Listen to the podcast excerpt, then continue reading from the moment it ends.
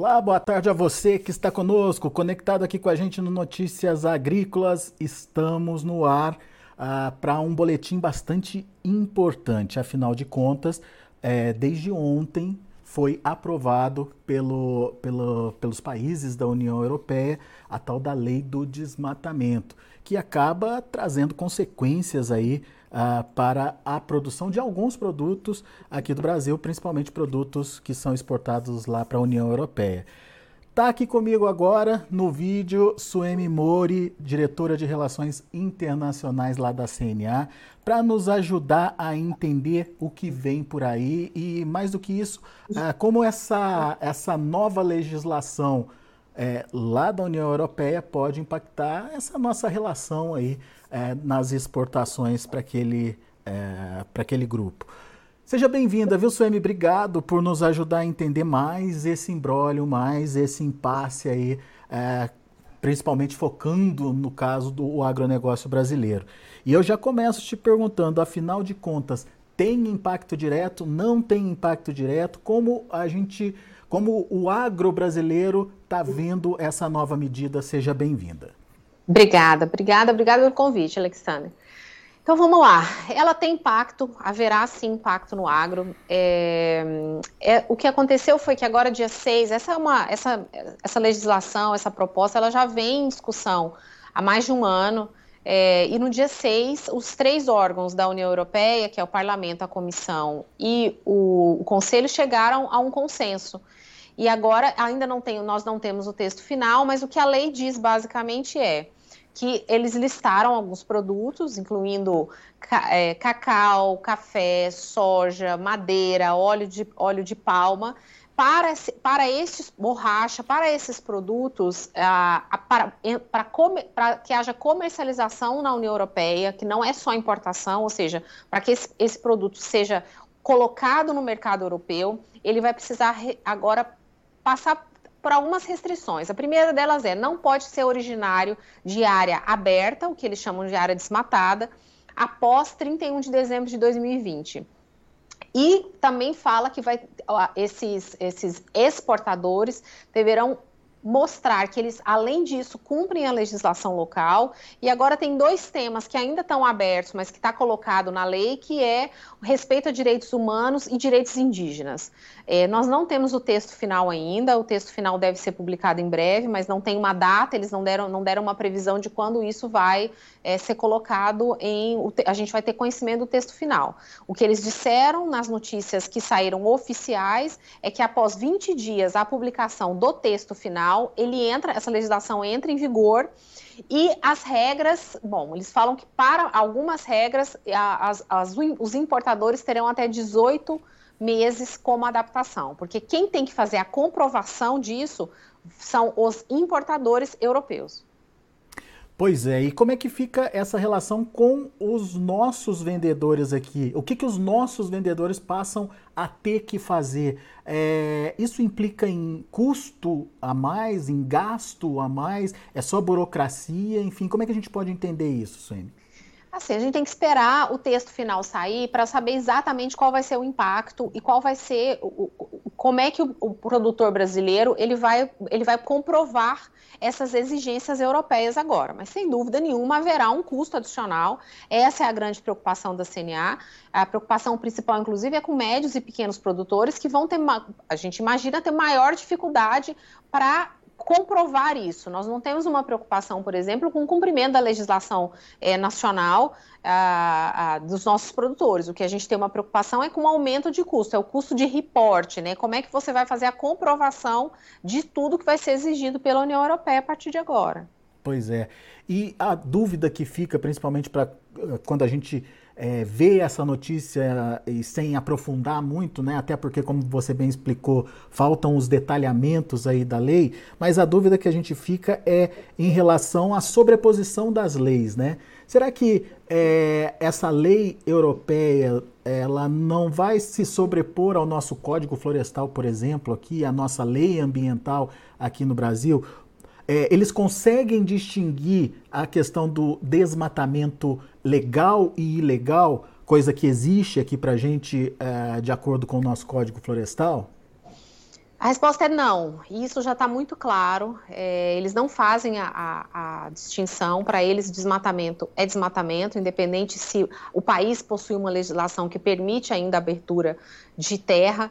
Um, então, isso, essa é uma grande preocupação. Por exemplo, esse é um, essa, a, União Europeia já está discutindo isso há mais de um ano, é, outros países também têm esse já estão discutindo essa questão, o Reino Unido e Estados Unidos, em, em estágios diferentes de amadurecimento. O Reino Unido fez uma consulta pública e, para o Reino Unido, eles fazem a distinção entre o legal e o, e o ilegal. Os Estados Unidos fecharam a consulta pública agora, semana passada, então não há nem texto preliminar, não há nada. No caso da União Europeia, a gente já sabe, eles já disseram que não farão distinção entre desmatamento legal e ilegal. Quer dizer, a produção está numa área que foi desmatada depois de dezembro de 2020, né, que, que é a lei, essa produção não pode ser exportada então para a União Europeia de acordo com o que foi divulgado por eles, não poderá ser, não poderá ser vendido para o mercado europeu. Que coisa louca, né, Suemi? Enfim, uh, agora, é, isso restringe também é, os nossos biomas? É, é isso tá, tá, é uma lei para todos os biomas ou ele está restrito à questão do bioma amazônico só? É, quando essa lei começou a ser discutida, tinha uma divergência entre esses órgãos que eu falei com relação a quais biomas seriam cobertos. Agora, nesse documento, que ainda é um documento preliminar, que é só a, o press release que eles, que eles soltaram, o parlamento e a, e o, e a comissão, deixa claro que ficou restrito à floresta, mas, ah. que, a, mas que de tempos em tempos eles vão revisar, e está escrito também, publicado, eles vão revisar tanto a lista de produtos impactados, que, que são cobertas por essa legislação, quanto os biomas. Então, a, por exemplo, já no, no, próprio texto, em algum lugar, a gente já leu falando uma sinalização, por exemplo, para o milho, que hoje não está na lista principal. Pois é. E, e qual o impacto disso para a nossa relação comercial? Você acha que no primeiro momento pode ter impacto? Pode ter uma diminuição dessa dessa exportação brasileira para a União Europeia? É muito cedo falar, porque a gente não tem os termos ainda, né, do, do, da, da, lei, mas é, o nosso mercado, o nosso comércio com a União Europeia, o nosso comércio de produtos agropecuários é muito relevante. Eles são o segundo principal é, destino, até, deze... até novembro desse ano a gente exportou quase 24 bilhões de dólares de produtos agropecuários para a União Europeia. É, alguns produtos têm maior representatividade, então dessa lista que eles falaram, é, eu destacaria dois, eu destacaria a soja e o café. Uhum. O café, pelo, pelo, pela representatividade, então 49% do café que a gente exportou este ano, de janeiro a novembro, foi para a União Europeia. Então, o, volume, o valor pode não ser muito grande se você compara, por exemplo, com soja mundial, mas para o setor o impacto é muito grande, porque praticamente 50%, metade de tudo que o setor exporta, tem como destino a União Europeia. O segundo destaque eu daria é soja apesar do, do, percentual da representatividade do mercado europeu não ser, ser abaixo de 15%, é, a gente mandou de janeiro a novembro deste ano de soja para a União Europeia 8 bilhões de dólares. Então a gente tem uma preocupação, sim.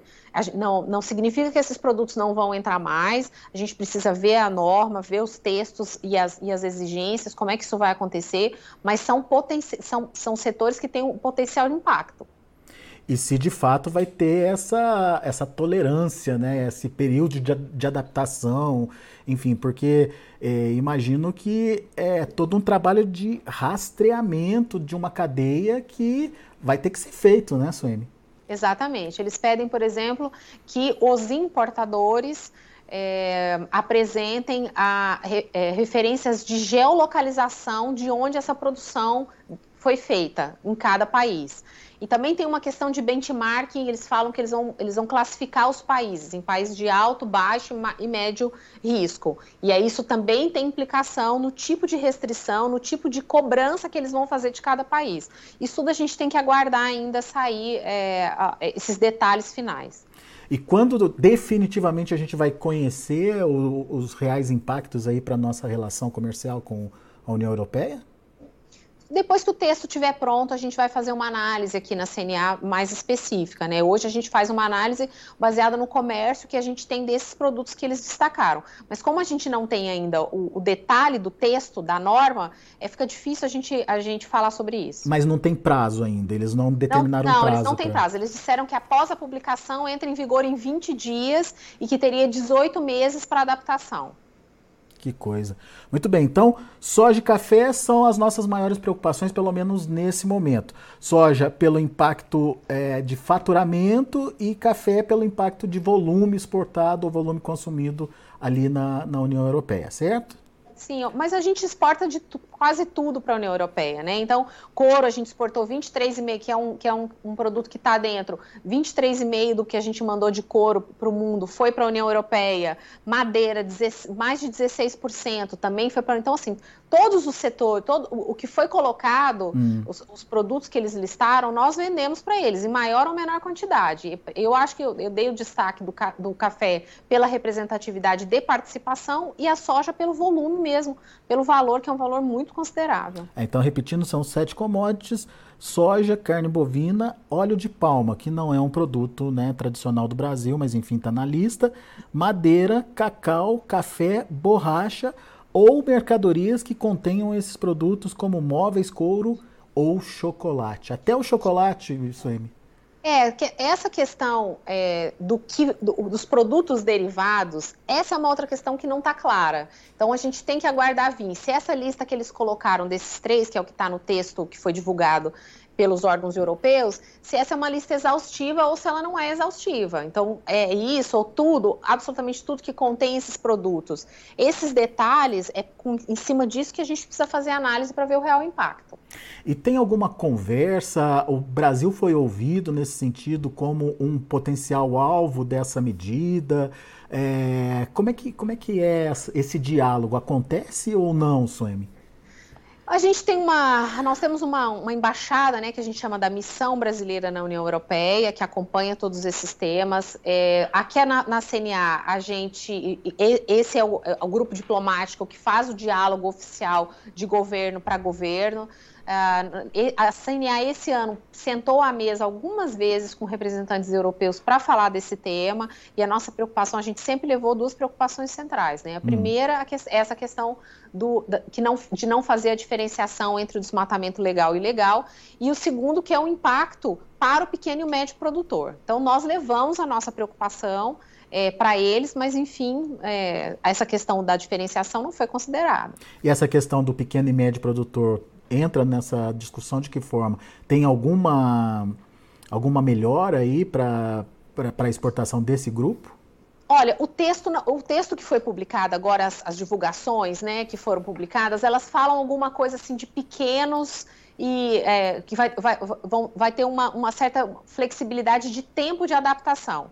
Mas eu também já li em, em, em, imprensa europeia que quando eles falam isso, eles estão falando do pequeno importador europeu ah, e não do pequeno produtor. produtor né? Então também é outra coisa, por isso que a gente tem que esperar o texto para saber o que, que é de verdade. Ainda tem muita dúvida em relação ao tem, que tem, pode exato. acontecer, né? Muito bem. Vamos aguardar então cenas dos próximos capítulos. Suemi Mori, obrigado por nos ajudar a pelo menos a entender o que vem pela frente. No mínimo, aumento de custo de produção, maior burocracia para exportação. No mínimo, isso já aparentemente já ficou bem claro. Agora, alguns detalhes a gente ainda precisa entender e uh, principalmente mensurar o, o, o impacto real que isso pode ter nessa relação comercial entre Brasil e União Europeia. Obrigado, viu, Suemi? Eu que agradeço. Um abraço. Abraço para você. Tá aí, Suemi Mori, a diretora de Relações Internacionais lá da CNA, aqui com a gente no Notícias Agrícolas. Muito nebuloso ainda, é, sem muitas respostas essa questão aí uh, da, da, nova lei uh, de desmatamento lá da União Europeia e como isso pode impactar o Brasil. Mas Estamos de olho, estamos acompanhando e, obviamente, sempre que tiver novidade, sempre que tiver mais detalhes sobre essas questões, a gente traz para vocês aqui no Notícias Agrícolas. Daqui a pouco a gente volta com mais informações e outros destaques.